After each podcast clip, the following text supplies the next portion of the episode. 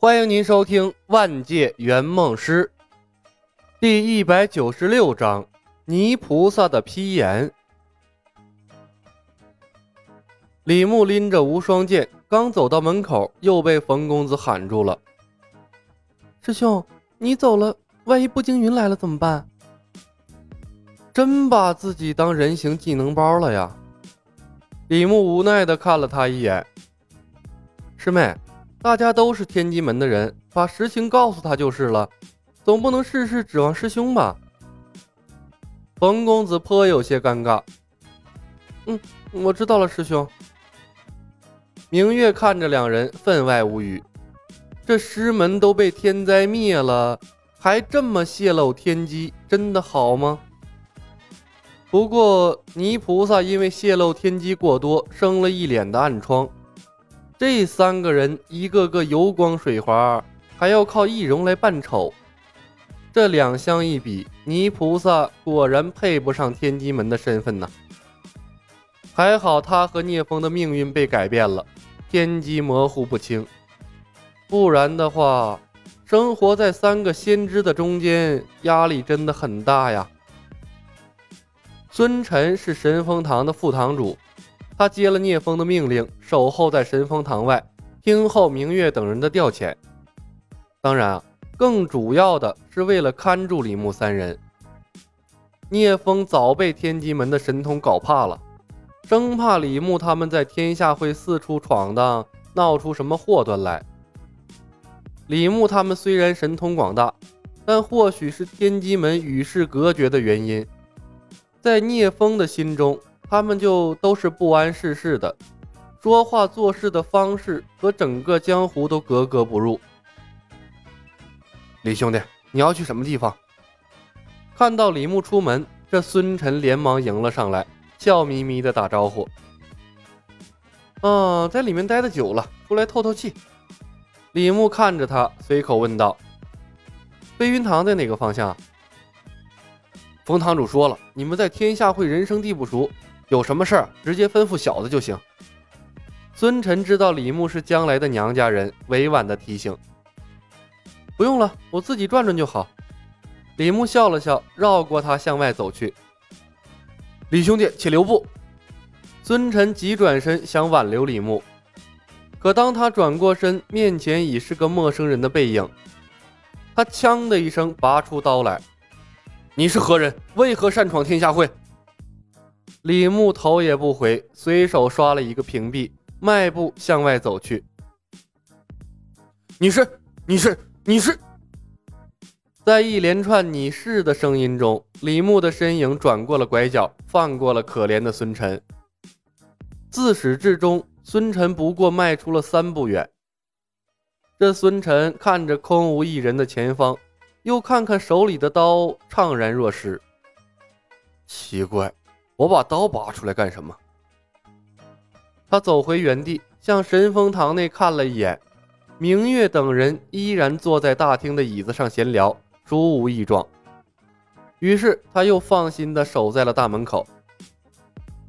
李牧必须了解天下会的布局，电视剧里只给了天下会有数的几个镜头，现实中天下会那可是拥有数万帮众的庞然大物。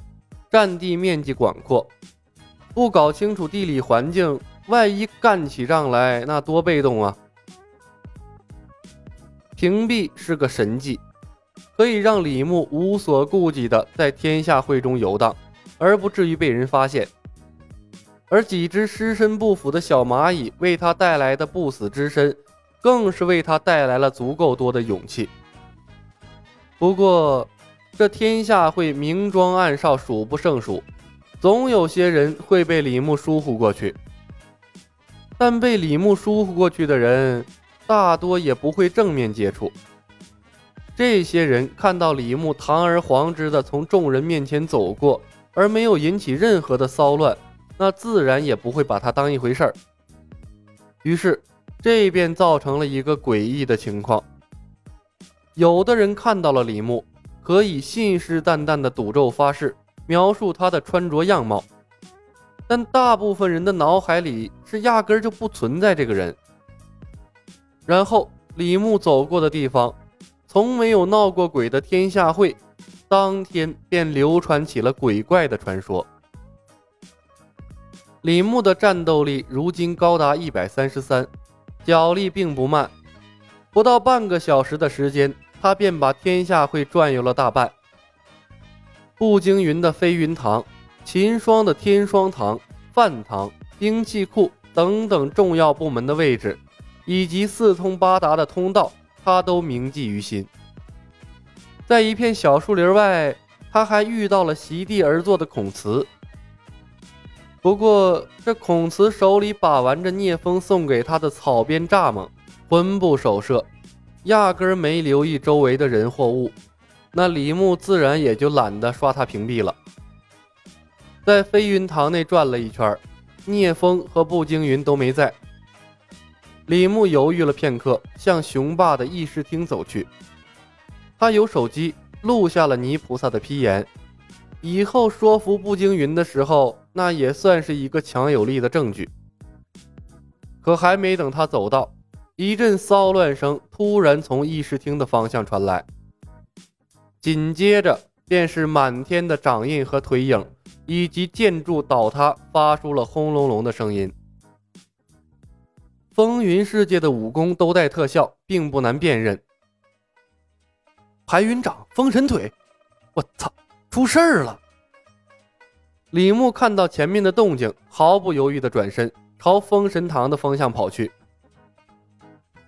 在议事厅，能让聂风和步惊云闹出这么大动静的，只有雄霸了。而以风云两人现在的武功，除非聂风发疯，根本就不会是雄霸的对手。但李牧并不打算贸然去救他们，客户更重要啊！而且三分归元气，排云掌和风神腿相争，内力满天飞，那可不是当初刷残血独孤一方可以比的。屏蔽在那种情况下。作用不大，稍不留神就可能中招了，还是先和冯公子会合要紧。李牧刚跑出十多米，一团白色的影子如风一般从他的身边闯了过去。那团白影刚掠过他，又突然停了下来。紧接着，聂风黄级的声音传来：“李兄，你怎么在这里？明月他们呢？”李牧定睛一看。是聂风搀扶着步惊云站在他前面不远处，这两个人灰头土脸的，身上满是血迹。步惊云的一条胳膊已然不知去向，滴滴答答的从肩膀处向外渗血。完了，完了，完了，完了，胳膊又断了，麒麟臂保不住了呀！紧赶慢赶，到底还是难逃宿命啊！第一时间闯入李牧脑海里的，竟然是这个念头。聂风、步惊云两个逆徒叛变天下会，已被我打成重伤。所有帮众听我号令，遇到此二人，格杀勿论。雄霸的声音从议事厅的方向传来，轰隆隆，如同滚雷一般，刹那间传出了老远。重伤，又他妈是重伤啊！真把自己当无名啊！残血闯天下。李牧着脑的瞪了他们一眼。明月他们在神风堂，去找他们会合。危急时刻，让我师妹开共舞。聂风问道：“李兄，那你呢？”步惊云抬头看了眼李牧，眼神冰冷，一句话都没说。李牧也懒得搭理步惊云。把手里的无双剑朝聂风丢了过去。不要管我，只要我不想死，没人杀得了我。保护好我师妹和师兄，谁死他们都不能出事儿。好，李兄保重。聂风深深看了李牧一眼，似乎是想到了他的神通，接过了无双剑，搀扶着步惊云，头也不回的就离开了。状况不断呢。李牧叹息一声，举步便准备追过去，但是他忽然发现聂风两人站立的地方，一张写满了字的白纸飘落在地上，上面还沾染了不少的血迹。这是泥菩萨给雄霸的批言吗？这两个混蛋去看泥菩萨的批言了。这步惊云这个憨憨呐！李牧暗骂一声，弯腰把白纸捡了起来，一扫之下，他也愣住了。金鳞本非池中物，一遇风云变化龙。